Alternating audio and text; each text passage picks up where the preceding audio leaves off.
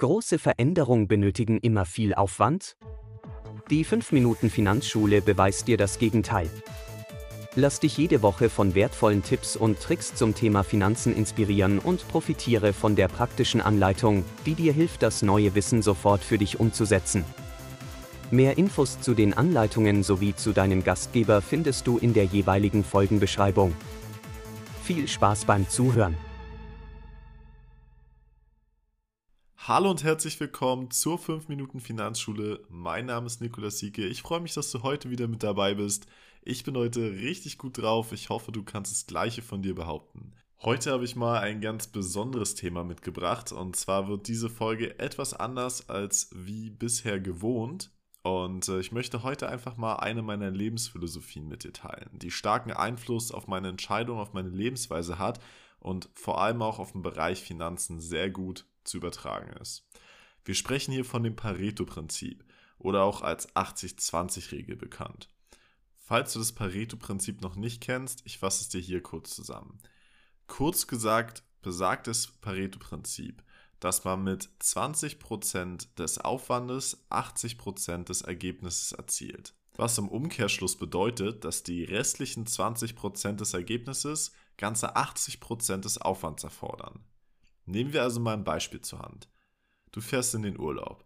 Endlich in den Urlaub, den du dir so lange gewünscht hast. Drei Wochen Malediven mit Sonne, Strand, Drinks aus einer Kokosnuss.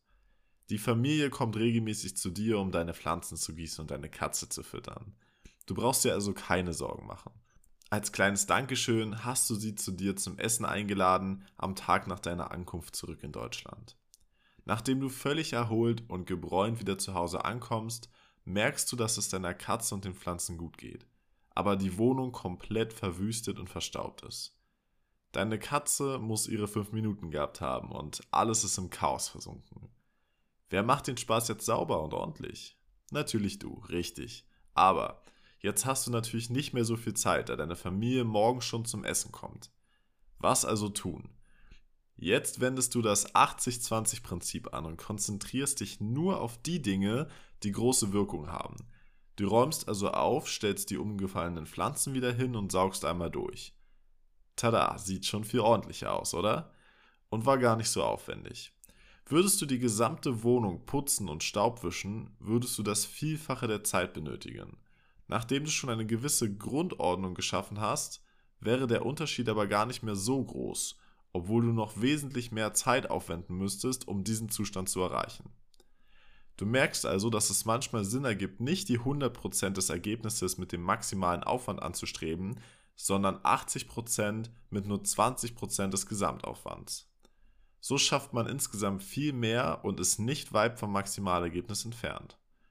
Dies schafft man, indem man sich vor jeder Aufgabe die Frage stellt, welche Handlungen haben die größte Wirkung und den geringsten Aufwand und welche Aufgaben benötigen viel Zeit, aber haben eigentlich nur eine kleine Wirkung. Wir können das auch auf die Finanzen übertragen, um den Kauf von Konsumgütern von uns optimal zu gestalten. Nehmen wir mal an, du benötigst ein neues Handy. Du hattest vorher ein iPhone, weshalb die 300-400 Euro Telefone für dich schon mal rausfallen. Jetzt kannst du zwischen verschiedenen Modellen wählen. Es gibt ein Modell für knapp 700 Euro, welches von den Funktionen und Hardware schon weitaus besser ist als das günstige Telefon für 400. Allerdings gibt es auch ein Modell für 1600, welches halt eine weitaus bessere Kamera, mehr Speicherplatz und einen besseren Prozessor hat. Die drei genannten Faktoren haben bei den meisten Menschen mit normaler Nutzungsweise allerdings gar keinen großen Unterschied. Abgesehen vom Speicherplatz, jeder kennt es, der irgendwann einfach mal voll wird, sind die Kameras heutzutage so gut, dass du zwischen einer sehr, sehr guten Kamera und einer sehr guten Kamera kaum einen Unterschied erkennen kannst, wenn du nicht gerade professionell Fotos machst. Und wenn du nicht gerade 24/7 mit dem Handy spielst, wird dir auch der extrem gute Prozessor nicht mal auffallen. Die meisten Menschen nutzen ihr Handy zum Telefonieren, für WhatsApp, Instagram und für Fotos. Wenn wir uns normale 400 Euro Handys anschauen, können die tatsächlich alles davon. Du kannst also hier schon mit 20% des Geldaufwandes 80% des Ergebnisses erzielen. Klar ist es dann nochmal deine eigene Entscheidung, ob du sagst, ich packe nochmal 300 oder 400 drauf, um auf das 700 Euro Modell zu kommen und nochmal ein paar Prozente mehr zu haben.